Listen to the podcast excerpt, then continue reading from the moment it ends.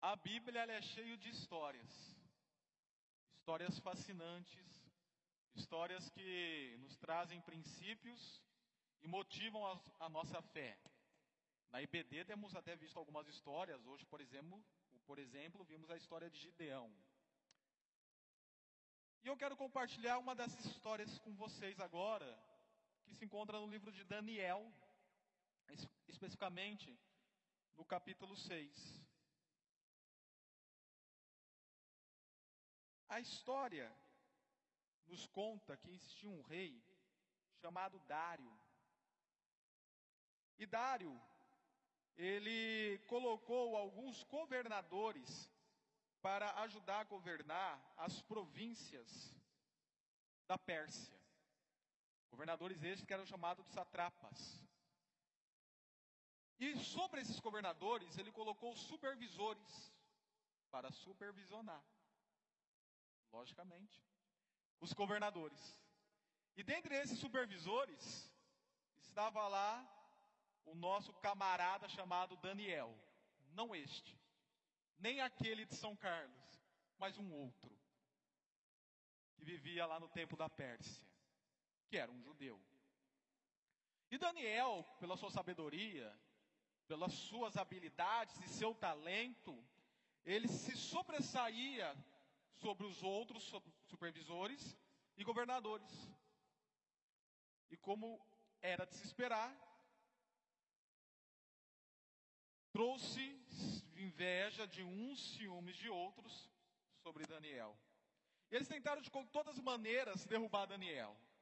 Tentaram de todas as maneiras ver algo, alguma falta, ou algo que fosse repreensível na vida de Daniel, para condená-lo, para conseguir tirar aquela moral a qual ele tinha. Mas nada podia assim fazer. Daniel era uma pessoa irrepreensível. Logo eles tiveram uma ideia. Chegaram no rei e falou: "Rei, os supervisores junto com os governadores ou satrapas. Rei, nós tivemos aqui uma conversa, uma reunião entre nós e decidimos que um decreto seja feito. Que nos próximos 30 dias ninguém adore a nenhum outro Deus, pois eles sabiam que Daniel era fiel ao seu Deus, ao nosso Deus, que ninguém adore nenhum outro Deus a não ser o Senhor, ó Rei. E o rei acatou o decreto e assinou o decreto. E o assinar o decreto do rei naquela época não era igual hoje, como o Bolsonaro, é, ele. Sexta-feira, em relação ao fundão, como é que. Me fugiu o termo, vocês podem me ajudar? Vetou, vetou o fundão e agora pode voltar para o Senado e o Senado derrubar o veto do presidente. Isso não existia naquela época. Se o rei assinou, estava assinado. Não vacinado, tá? Assinado. E isso ocorreu. E Daniel se entristeceu profundamente, porém Daniel ele não cedeu. Ele continuou buscando o seu Deus. O texto bíblico diz que mesmo com o decreto assinado, ele foi ao seu quarto na sua casa e, e em frente da janela que dava ao horizonte de Jerusalém, ele se colocava três vezes ao dia manhã, tarde e noite, como de costume, e buscava o seu Deus. Era isso, a partir de então, que os governadores e supervisores precisavam para derrubar Daniel. Chegaram no rei Dário e denunciaram Daniel. Rei Dário ficou contrariado, porque ele amava muito Daniel. O que eu vou fazer agora? Eu não quero o mal de Daniel. Tentou a noite inteira, até o nascer do sol, achar algo na constituição federal da Pérsia que pudesse dar respaldo para que ele não derrubasse Daniel. Porém, os governadores e os supervisores foram incisivos. É o seu decreto, se decretou, está decretado e não tem como voltar atrás. Não adianta jogar para o Senado. Com isto, então, Daniel foi levado à cova dos leões. Foi colocado lá para que fosse devorado pelos leões. Comido, para que virasse churrasquinho daquele, daqueles felinos. E o rei foi para sua casa, não conseguiu comer, não conseguiu se divertir, ficou a noite com os olhos abertos. E quando começou a amanhecer o dia, ele foi correndo para a cova, e a cova, na hora que foi fechada, ele selou, nada poderia abrir aquela pedra até o horário que fosse que pudesse abrir novamente. Ele selou outra vez, se selou, está selado. E ele voltou no outro dia de manhã gritando: Daniel, Daniel. E o Daniel respondeu: Fala, meu rei. Ué, que, que é isso? Você está vivo? Estou.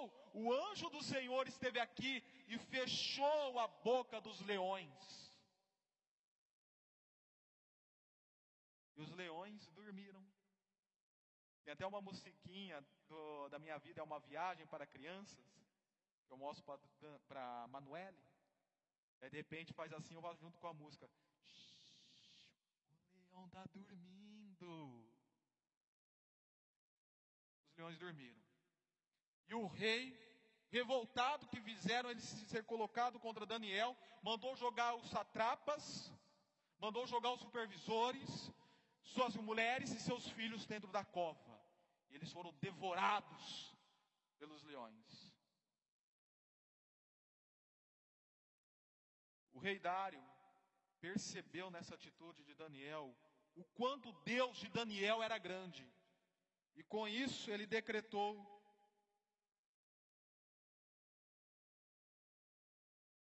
Estou editando um decreto para que nos domínios do império os homens temam e reverenciem o Deus de Daniel, pois ele é o Deus vivo e permanece para sempre. O seu reino não será destruído, o seu domínio jamais acabará.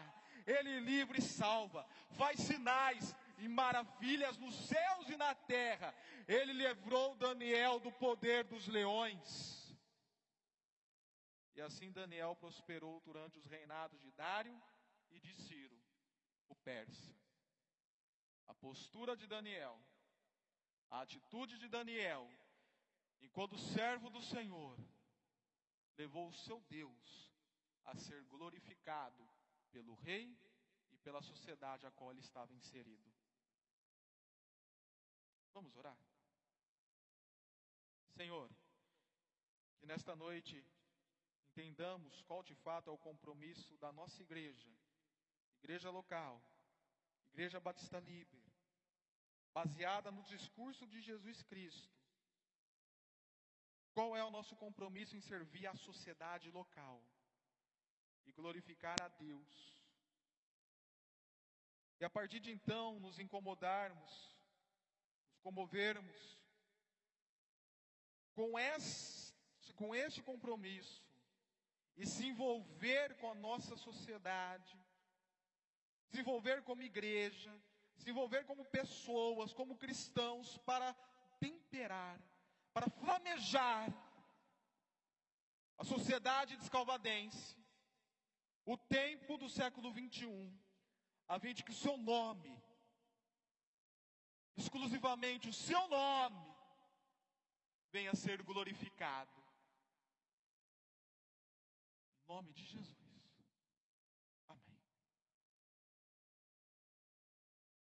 Vamos para o texto de Mateus, capítulo 5.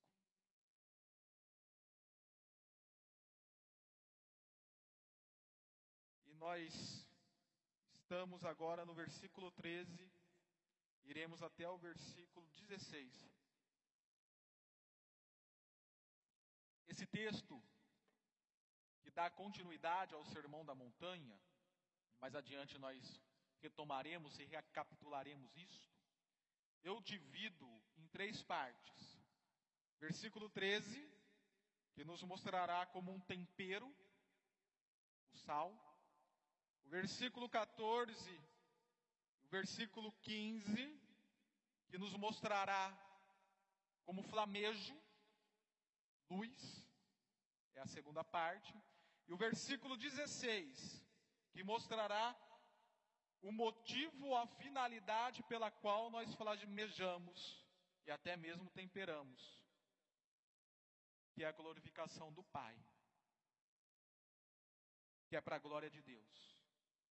Vamos ler o texto. Vocês são o sal da terra. Lógico que Jesus não está falando que nós somos literalmente sal. É uma figura de linguagem. Porque o que o sal faz? Solta sabor. Alguém come uma comida sem sal? Sim, mas ela não é gostosa. Eu como comida sem, comida sem sal. Lá em Jó, capítulo 6, versículo 6, ele diz: Como se comerá uma comida insípida, sem sal, ou a clara do ovo sem nenhum temperinho? É que Jó não me conhecia, porque eu como a clara do ovo sem sal. Até bebo. Porém, não há sabor. Não há um tchan. O sal está lá justamente para dar sabor. Ontem, o Eduardo, primo da Nádia e da Aisna, na verdade, namorado da prima delas, experimentou o hot roll lá no Saborelli. Nunca tinha comido. Gostou, Eduardo? Gostei, mas para mim faltou sal. A comida pode ser saborosa quando for. Pode ter aquela variedade de temperos. Mas o sal, se não tiver, a comida perde a graça. É necessário ter sal. E nós somos colocados nessa posição, enquanto sal da terra. E Jesus continua: Mas, se o sal perder o seu sabor, como restaurá-lo? Não tem como. Não servirá para nada, exceto para ser jogado fora e pisado pelos homens. Não há utilidade, o sal não tem utilidade. Se ele não serve, não serve. É que nem pessoas. Se as pessoas não servem, não servem. No sentido de, se elas não servem naquele significado de estar ajudando, colaborando, não serve. A não ser para ser jogado fora. E aí continua o texto bíblico. Vocês são a luz do mundo. Em João 8,12, Jesus falou: Eu sou a luz do mundo. E agora aqui ele diz: Vocês são a luz do mundo. O exemplo clássico para que nós assim entendamos é o sol e a lua. A lua não tem luz própria, ela reflete a luz do sol. Malaquias 4:2 nos fala do sol da justiça, que era um apontamento a Jesus Cristo. Ele é o sol, ele é a luz. E nós, enquanto luas, digamos assim, ilustrativamente, refletimos a luz de Jesus Cristo. Eu lembro quando o pastor Newton, meu pastor, expôs esse texto, ele pediu para que apagasse todas as luzes do prédio e só deixasse a luz do batistério acesa. Aí se apagou tudo, ele ligou um laser e ficou andando com o laser.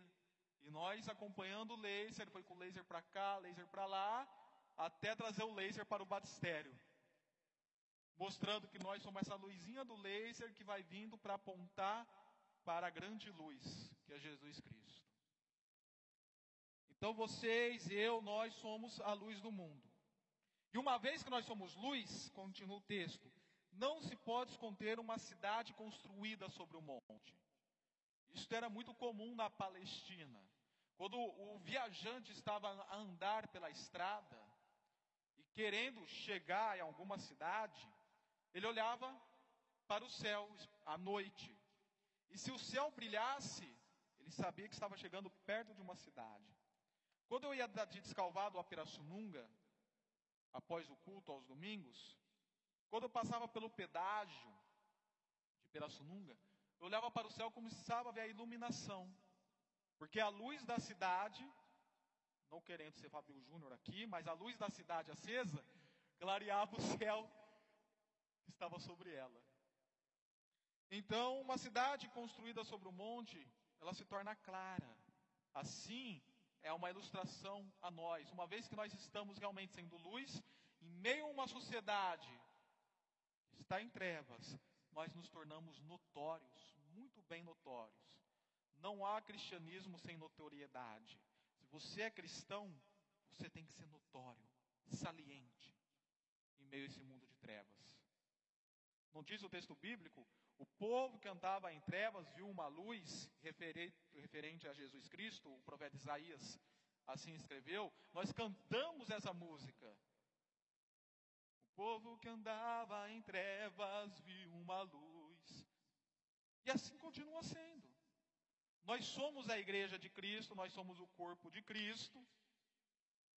Então, como corpo de Cristo, estamos iluminando o povo que anda em trevas. Não tem como esconder. E Jesus vai ser enfático isso no versículo 15. 15. E também, ninguém acende uma candeia. Vocês já viram a lâmpada do Aladim? Lembram dela? A candeia, ela é semelhante, feita de barro, é semelhante àquela lâmpada do Aladim, onde se colocava a vela em cima. Pouquinho de azeite, a vela. E ninguém acende uma candeia para colocar debaixo de uma vasilha, de um balde ou de um alqueire, que algumas traduções fazem. Ninguém faz isso. Quem é a pessoa que vai ligar a luz do celular, a, a lanterna do celular, para esconder debaixo de um balde? Não tem coerência, não tem lógica, a conta não fecha. Ninguém faz isso. Se está sendo aceso a lanterna, a candeia, a vela, é para alguma funcionalidade que traga luz. Pelo contrário, coloca no lugar apropriado, no velador ou no candelabro, como outras traduções dizem. E assim ilumina todos os que estão na casa. Recordo-me quando era criança, acabava a energia. Hoje acaba a energia, nós ligamos a lanterna do celular torcendo para a bateria não acabar, que daí não tem como carregar o celular. Naquela época não. Acabava a energia, pegava as velas, saía acendendo as velas. E se tinha velador ou candelabro por perto, acendia para que a casa ficasse iluminada, todos se vissem, ninguém tropeçasse ao andar, até a energia voltar. Essa é a finalidade da luz. Afinal, trazer iluminação no meio da escuridão. Assim, brilha a luz de vocês, como candeia, como lugar apropriado, candelabro, velador, uma cidade no monte, uma lanterna, assim brilhe a luz de vocês diante dos homens, dos homens que andam em trevas, da sociedade que anda em trevas, deste mundo pecaminoso que está cegado pelo pecado, brilhem. Para qual finalidade? Para que vejam as suas obras e glorifiquem ao Pai. Para que a santidade de vida de vocês aponte para o Senhor. As obras, elas não salvam, as obras não trazem santificação, Porém, elas são essenciais para o processo de crescimento espiritual e santificação. Tanto que, a partir do versículo 17, Jesus ele vai dar uma enfatizada da finalidade da lei e vai tornar essa lei mais pesada, digamos assim, para que vivamos. As obras serão mais pesadas para os cristãos que eram para os judeus, não para alcançar salvação, mas para viver santificação. Por exemplo, por, exemplo, vocês ouviram o que foi dito aos antigos: não matarás. E a quem matar estará sujeito ao julgamento. Ponto. Mas eu lhes digo: se você se irar contra o seu irmão, já está sobre o julgamento. Pode ver então que a lei está mais pesada. Judeu não gostava de lei pesada? Mateus não estava escrevendo para judeu? Então toma. Vocês querem peso? Tomem. Mas note bem, repito, não é para salvação, porém é para a vida de santificação. E, é esse, e esse, esse cumprir dessas leis, entre aspas, que não é aquela lei do Antigo Testamento, o cumprir dessas obras, desses, eu prefiro a expressão princípios e valores cristãos, eles estão aí colocados para que nós adotemos, vivemos, não com uma finalidade nele, neles, mas com a finalidade que o Senhor seja glorificado, como foi com Daniel. Daniel salgou, Daniel brilhou, Daniel temperou, Daniel flamejou. Daniel promoveu boas obras e o Senhor foi glorificado.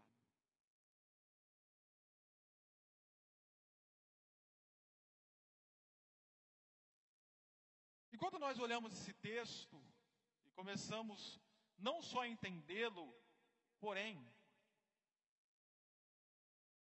começamos também a se envolver com ele e deixar que este ministre aos nossos corações, começamos a ter alguns desafios e alguns problemas levantados para nós.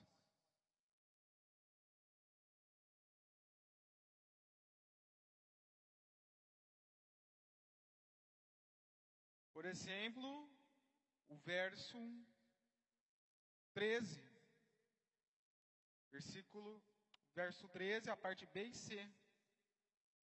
Se o sal perde o sabor, como restaurá-lo?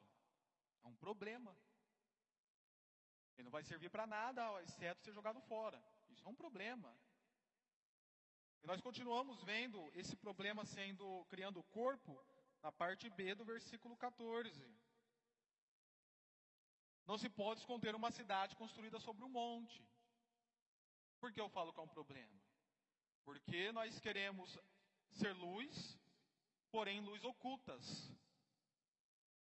E esse problema continua sendo criando o corpo no versículo 15. Quando nós vemos que a candeia não pode ser colocada debaixo da vasilha.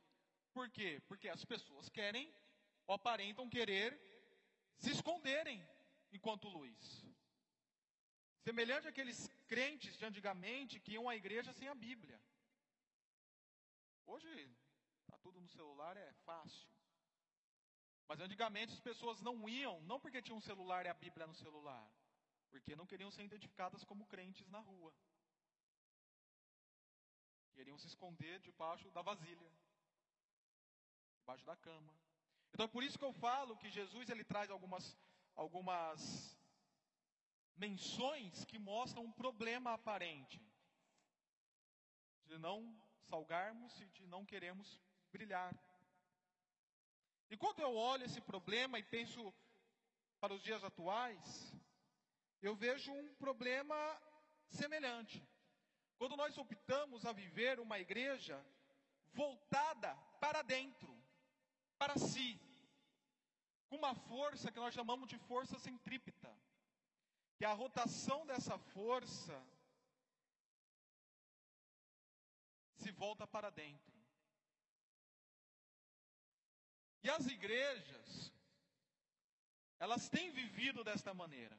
O problema não é nós queremos nos desenvolver na comunhão. Pelo contrário, isso é um mandamento bíblico. A ministração uns aos outros, a expressão uns aos outros é encontrada variadas vezes no Novo Testamento. Precisamos desenvolver comunhão, precisamos de atividades, de cultos, de eventos que promovam comunhão. Necessitamos disso. O problema é quando o nosso foco é tão somente este e queremos tão somente assim viver. Vamos especificar na questão da igreja local. Eu vejo como um problema, ao mesmo tempo que eu vejo com bons olhos, eu também vejo como um problema quando eu falo para a igreja, vamos vir ao mutirão. E aí os irmãos se movimentam, vêm ao mutirão, pintam a parede, sobem no telhado, verdade? Geralmente é o Rogério ou eu, ou eu que estamos lá em cima, ou até a Dudinha, até a Dudinha já foi lá em cima trabalhar. As irmãs se mobilizam, faz o almoço, é aquele dia gostoso, até costela já teve aqui a partir das 5 horas da manhã, no dia que concretamos o contrapiso aqui no fundo. O Renato, né, Renato? Acho que você ficou com uma dor nas costas uma semana. Enfim, isso é bom.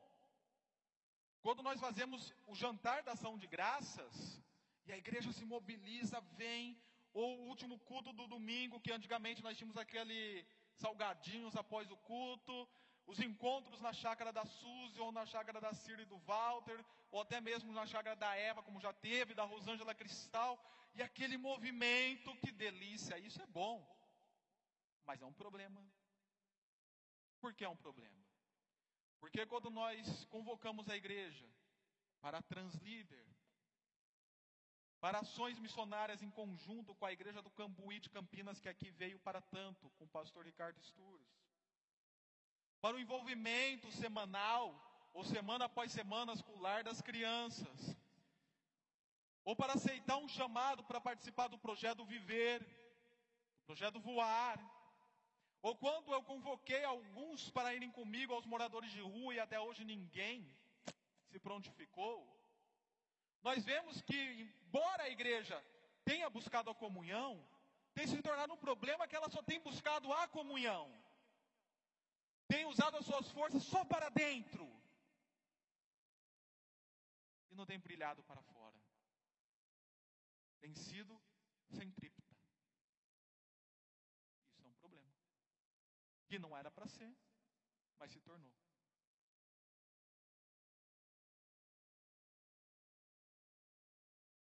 E acrescento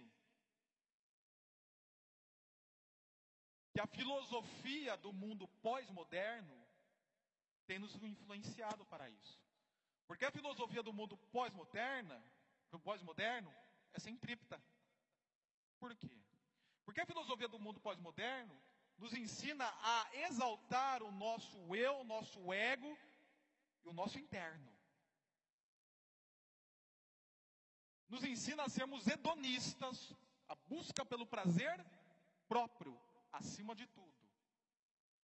Nos ensina a sermos eudemonistas, que é a preocupação pela liberdade a felicidade existencial. E eu tenho que alcançar isto para mim, primeiramente. Então, essa filosofia individualista, que faz parte do pós-modernismo, ela alcançou a sua vida e a minha vida. Eu não, eu não vou me tirar a, a responsabilidade. Alcançou as nossas vidas porque nós estamos envolvidos nesse tempo. É normal que isto ocorra. Sermos influenciados pelo tempo que nós vivemos. Porém, quando nós somos alcançados por Cristo e começamos a ser trabalhados por Ele, estas mazelas da filosofia do nosso tempo têm que cair por terra. Não cai. Houve uma época em que as pessoas faziam as suas agendas em torno da agenda da igreja. Conforme o pós-modernismo foi criando força e as pessoas sendo mais influenciadas com o espírito hedonista, eudemonista, individualista, existencialista, e tudo existas, a igreja tem que suar a camisa para tornar a agenda dela em volta da agenda das pessoas. Mas não é bem isto que eu quero dizer. Somos centrípetos. Trazemos a força para dentro. E a igreja, que é uma soma de pessoas que estão assim influenciadas, tem feito isso como igreja só internaliza a sua força e não externaliza.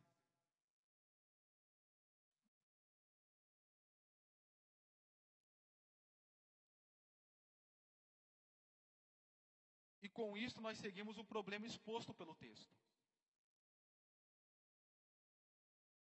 Porque uma vez que nós estamos centralizando a nossa força para dentro, nós estamos colocando a luz, a candeia dentro do alqueire.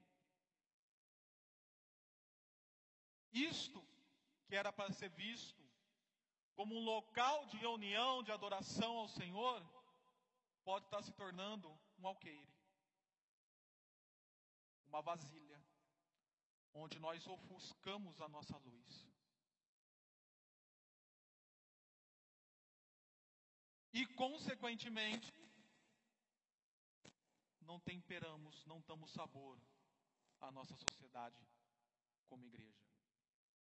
Talvez você individualmente, às vezes, pode estar fazendo isso, você individualmente, mas coletivamente, como igreja, que é o chamado principal, é fazermos isso coletivamente. Não fazemos. Porém, ao mesmo tempo que o texto nos mostra esse problema, também nos mostra a solução do problema.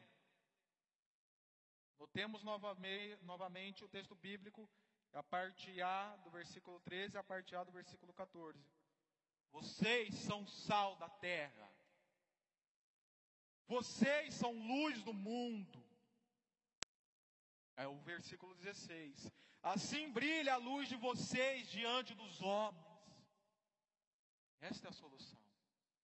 É usarmos dessa qualidade que nós temos para temperar e para flamejar.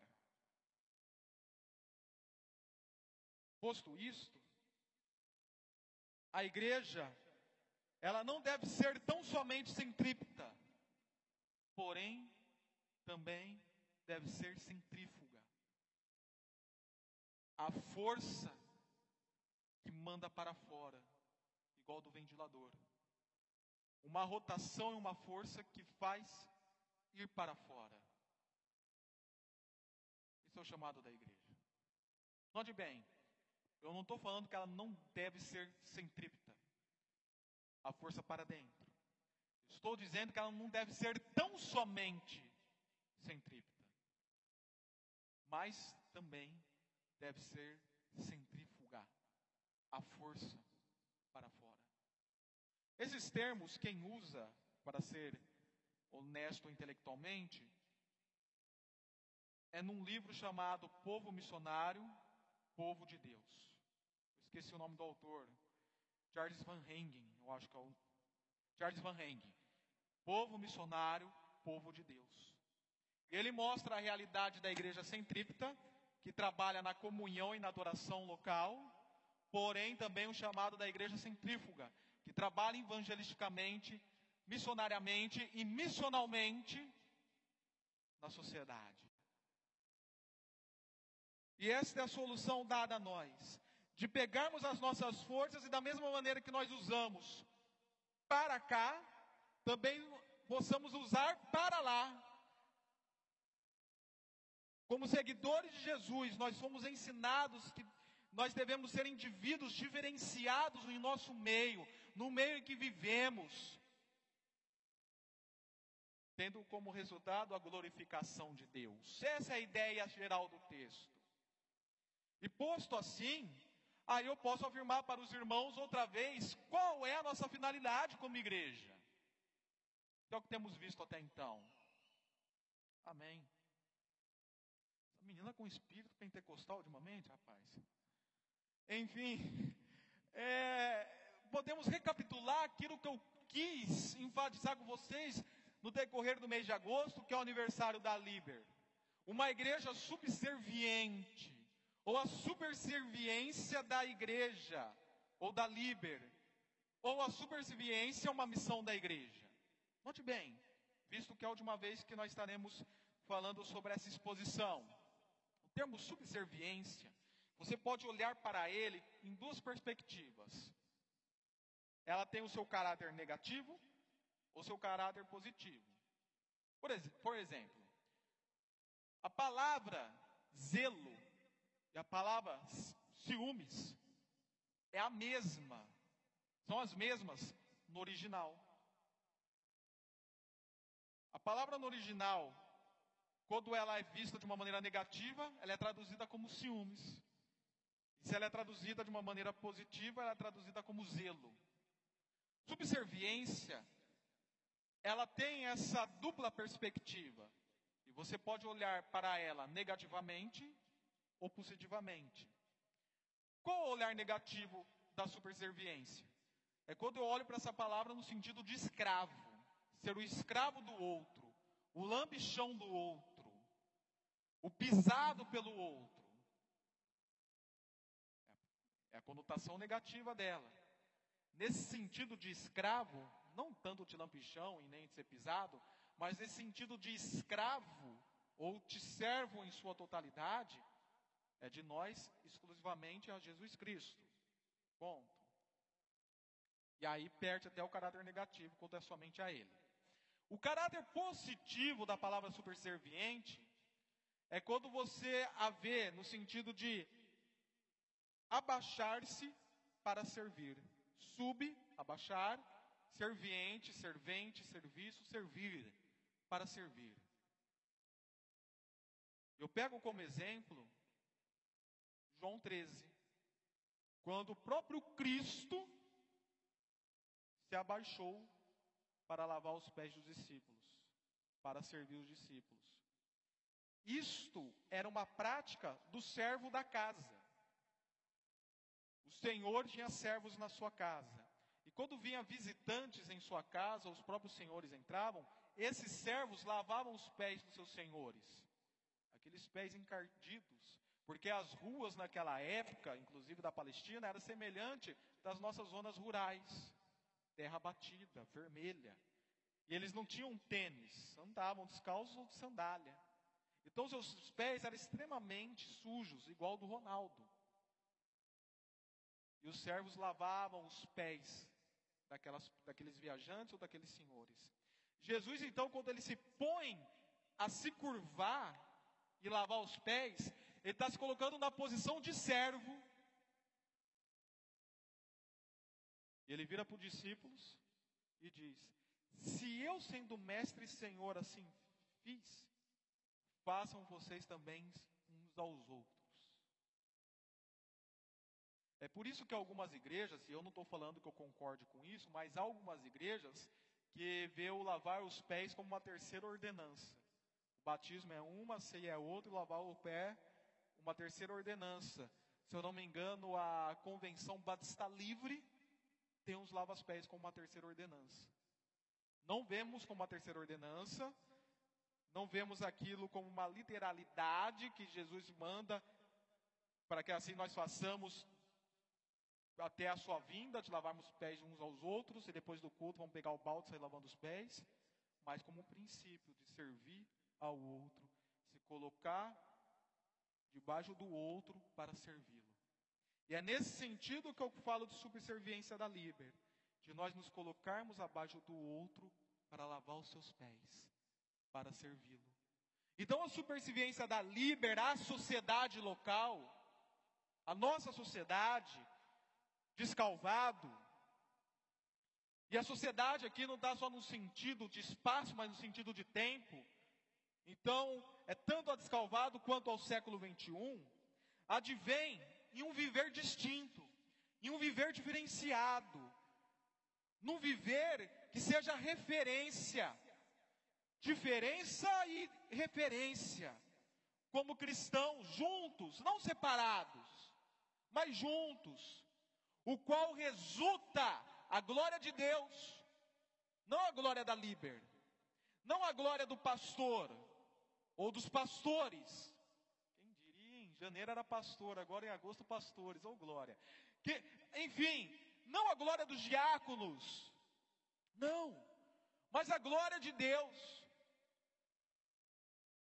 Razão pela qual nós fomos criados, Efésios capítulo 1, versículo 5 e versículo 12 que nós fomos eleitos e predestinados antes da fundação do mundo, para honra, e em Cristo escolhidos para a honra e glória do Senhor.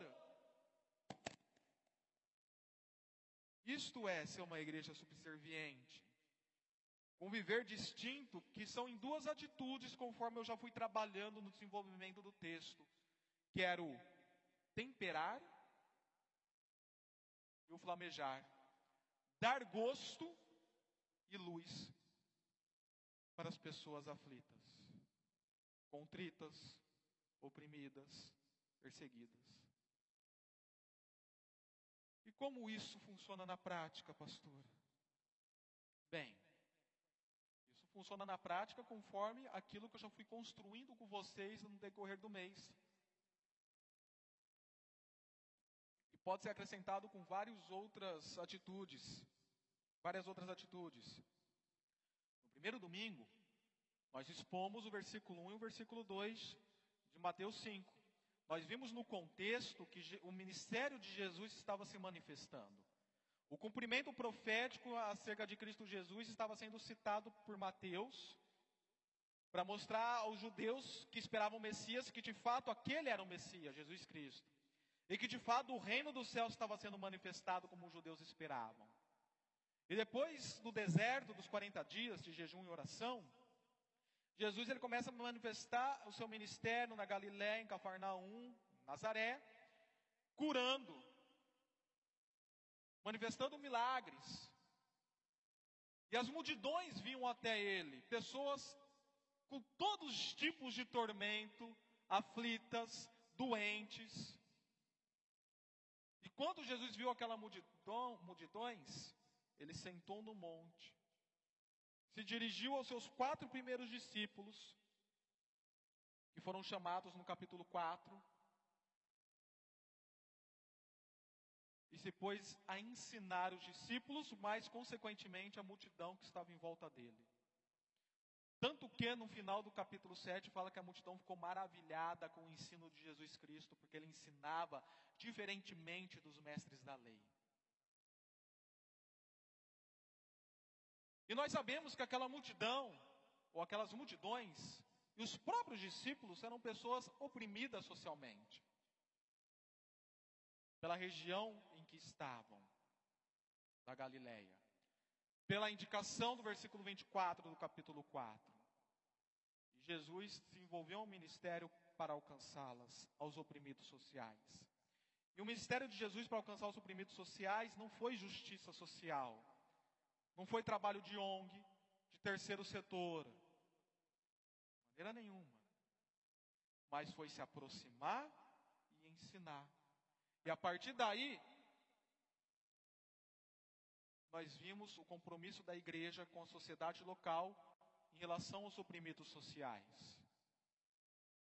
De ter uma aproximação desses, seguido de instrução, de ensinamento. Tiago diz o quê? A religião pura e sem mácula é qual? A que visita os ricos e os políticos? Não. Que visita os órfãos e as viúvas.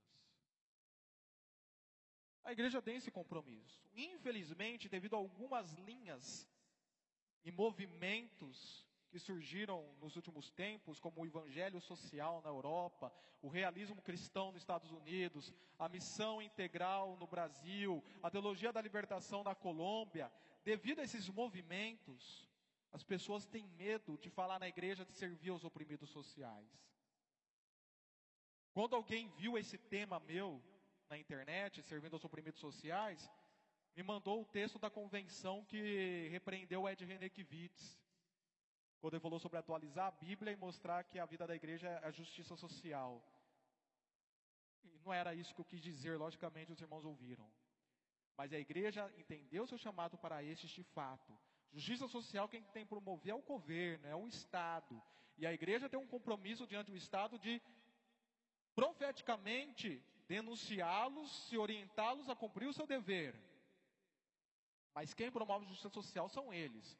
Nós promovemos o didaquê, o didáscalos, o ensino a essas pessoas. Então nós nos aproximamos deles e ensinamos. O ministério, o serviço da Libera a estes é de cunho didático, pedagógico, de ensino, aprendizagem, de discipulado, primeiramente de discipulado. Seguido, um discipulado com um poder de transdisciplinaridade que consiga abordar outras disciplinas para ajudá-los a se desenvolver, mas que mantenha o foco nos princípios, valores e no conteúdo do Evangelho. Seguimos no segundo domingo de agosto. agosto.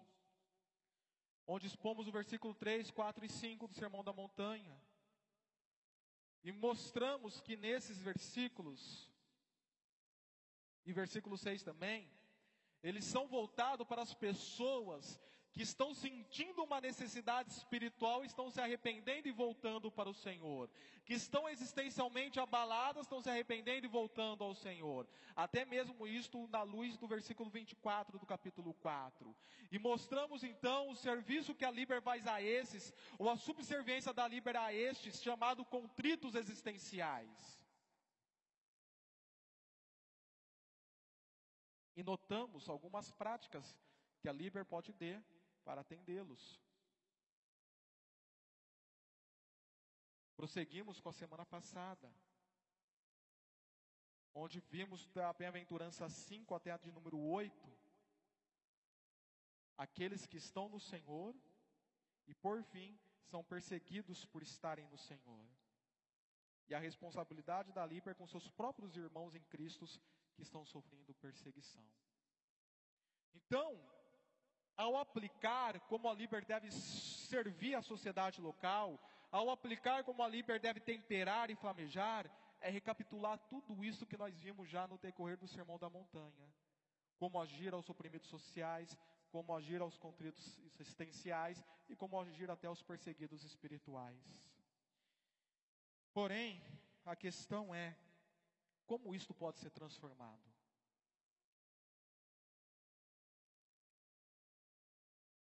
Querido, aí é com vocês. A iniciativa é com vocês. Eu estou cumprindo o meu chamado. Eu estou cumprindo a minha carreira. Estou pregando, estou orientando, estou discipulando, estou profetizando. Ouviu algum aleluia, amém, glória a Deus? Estou profetizando, estou fazendo a minha parte. Agora não tem como eu, eu tocar, lançar, matar no peito, ajeitar no pé e fazer o gol. Não tem como fazer tudo isso. Não tem como eu pastorear, discipular, pregar, liderar movimentos missionários, evangelísticos, grupos. Tem. Louvor. Não tem. Missões. Não tem como fazer tudo isso. Eu sou uma pessoa só. Não há como. A subserviência não é tão somente do pastor. A subserviência é da líber. É de vocês. É minha. Eu até me recordei é, de vocês junto comigo. Mas todo dia eu deito no meu travesseiro com a cabeça em paz. Porque eu sei que eu tenho cumprido com o meu chamado. E, tenho minha, e a minha esposa me acompanha dia após dia, porque eu faço home office. Minha esposa me acompanha dia após dia. Ela pode dizer: Eu tenho feito isso com paixão, com investimento e com entrega. Pela graça do Senhor, mas tenho feito. Errando? Sim. Normal. Se você não quer um pastor que erre, eu sugiro que você parta para o paraíso. Normal. Mas tenho feito minha parte. E você tem dormido com a sua cabeça tranquila no travesseiro em relação ao seu chamado? Em mover a sua igreja para atuar externamente? Porque no meu chamado eu também tenho movido para atuar externamente. Uma própria mensagem dessa, uma pregação dessa, já é para mover essa igreja externamente. Eu tenho supervisionado, olhado e cobrado alguns ministérios para assim fazer. Ou retomar a fazer porque paramos devido à pandemia. Queremos voltar a fazer. Mas a igreja precisa se envolver. Você precisa se envolver. Seu chamado é se envolver para salgar e temperar a sociedade lá fora com a sua igreja. Porque o dom, ele é dado para servir com a igreja. Para um fim proveitoso com a igreja. Eu digo isso porque nós tínhamos um irmão aqui com um determinado dom, e eu uma vez chamei aquele irmão para, junto com a igreja, se envolver. Ele falou para mim: Ah, pastor, eu já faço individualmente, visito, tal, tal, tal. Mas, irmão, o seu dom é para servir a sua igreja, com a sua igreja fazer, movimentar o corpo, não individualmente. Enfim. E eu tomei uma decisão, quando eu estava participando do Congresso da Aliança Batista Mundial, eu tomei uma decisão. E eu não estou mais tomando à frente dos projetos evangelísticos, missionários e missionais da Liber. Não estou mais tomando à frente. Porque ao fazer isso, eu estou mais prejudicando a igreja do que ajudando. Porque eu estou omitindo dons, talentos, abafando vocês que eram para estar fazendo. Eu estou aqui para orientar, para supervisionar, para participar. Se vocês irem para a rua coordenando, eu vou junto. Mas está na hora de vocês atenderem esse chamado de servir os lá de fora. Sabe a força que você usa geralmente para trazer intriga à igreja? Faça isso para servir lá fora. Força tem. Sabe a força que se usa muitas vezes para criticar a igreja, criticar o louvor, criticar os pastores? Agora eu não estou sozinho. Eu levo vocês juntos. Faça isso para edificar a igreja a servir lá fora. Eu até reuni o projeto Viver. Cheguei no projeto Viver e falei: ó, a partir de hoje estou fora da liderança do projeto Viver. Até meados de agosto, eu quero que vocês me apresentem os líderes do plano de ação. E fizeram. Irmãos, então, como tudo isso pode ser transformado, é com vocês. A iniciativa é de vocês. Eu espero a iniciativa de vocês.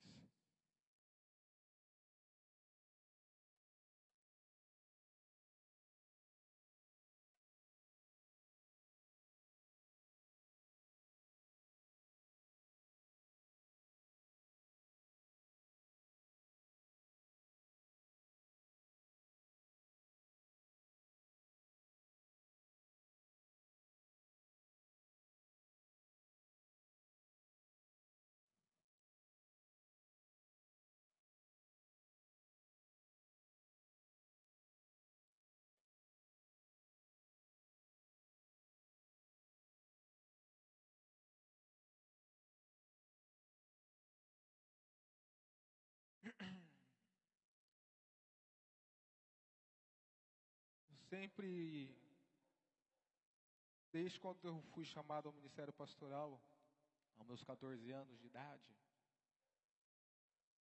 e alguns pastores até falavam que achavam que eu era missionário e não pastor. Mas o chamado era muito forte, eu sabia que era pastoral.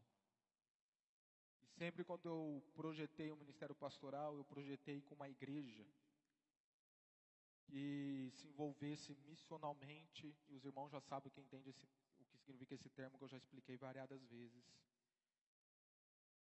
E quando eu olho a igreja e vejo que a Liber está muito aquém de se envolver missionalmente, isso me machuca profundamente.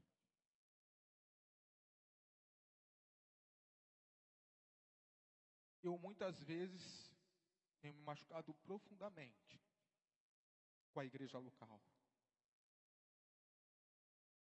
Nesse quesito, nessa questão que eu estou falando, me entendam bem. Quando eu não vejo a igreja engajada, como igreja, promovendo o que tem que ser promovido lá fora.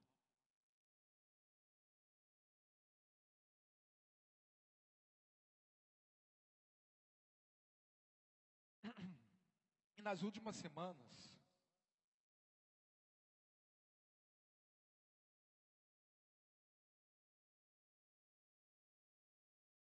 eu tenho passado por uma crise chamado ministerial.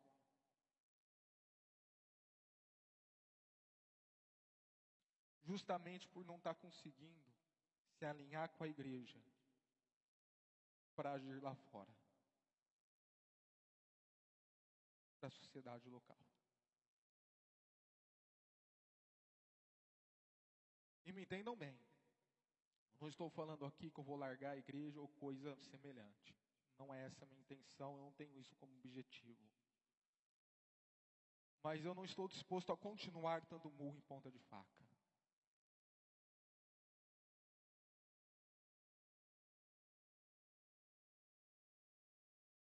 Então eu espero com a igreja. Eu espero pela iniciativa de vocês. Que nós possamos atender esse chamado e fazer, se envolver. Em nome de Jesus. E para a glória de Deus. E a gente concluir esta mensagem, nós vimos que tudo isso de sermos sal, de sermos luz, tem uma finalidade, que é para que o Senhor seja glorificado. Então, temperar e flamejar para glorificar. O tema da campanha de missões de 2012, de missões nacionais, foi até brilhar para glorificar. Eu tomo aquele tema e faço deste: temperar e flamejar para glorificar. John Piper, um pastor batista, ele diz assim: missões não é o objetivo principal da igreja, mas sim a adoração. Entendam bem, porque vai até parecer contraditório o que eu estou querendo dizer aqui. Quando John Piper fala de adoração ser o motivo principal da igreja, não está falando da equipe de louvor ou de uma igreja internalizada. Não é isto. Vejam bem, missões, missões existem porque Deus é o alvo e não o homem. Quando esta era passar e os incontáveis milhões de redimidos caírem com o rosto em terra diante do trono de Deus, não haverá mais missões. Trate de uma necessidade temporária, mas a adoração existirá para sempre. O que ele quer dizer diante do contexto daqui? Missões existem, e isso realmente é ele que escreve, eu só abstraí esse, esse, esse pedaço. Missões existem para fazer que homens pecadores e miseráveis se tornem em adoradores. Então é por isso que adoração é alvo principal e não missão. Porque a missão é para levar estes a adorarem e glorificarem ao Pai. Por isso que nós dizemos: temperar, flamejar, ser relevante lá fora, a todos esses grupos que eu coloquei, para que o Senhor venha ser glorificado, para que o Senhor venha ser adorado. Conforme diz a primeira questão da confissão de fé, do catecismo puritano, e catecismo não é coisa de igreja católica, ok? Muito antes era é coisa de igreja protestante. A primeira questão do catecismo puritano é: qual é a finalidade última do homem? A finalidade última do homem é glorificar o Senhor e se alegrar nele para todo o sempre. E por que nós agimos missionalmente, missionariamente, evangelisticamente? Para cumprir com este propósito. Em nome de Feche seus olhos, eu lhe convido que você, nesses próximos minutos, reflita sobre a mensagem e esteja em oração silenciosa, atendendo o chamado que foi provocado a você nesta noite, diante do Senhor.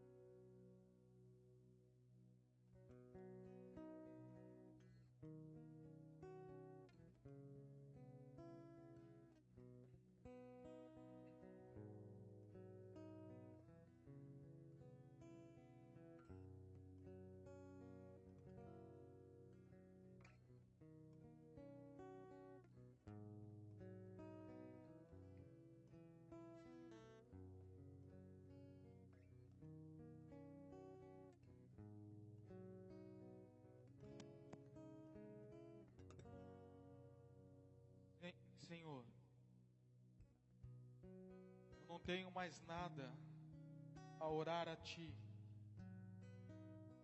depois daquilo que já foi orado na introdução desta mensagem, e já foi pregado no decorrer desta, a não ser o Senhor tenha misericórdia de nós e nos direcione e nos conduza para atendermos, envolvermos e praticarmos aquilo que nós aprendemos no decorrer deste mês e nesta noite. E o fogo que há em meu coração e em alguns outros corações sobre este assunto que nós falamos, pregamos, expomos, possam ser espalhados para outros corações e destes corações para a sociedade. Em nome de Jesus.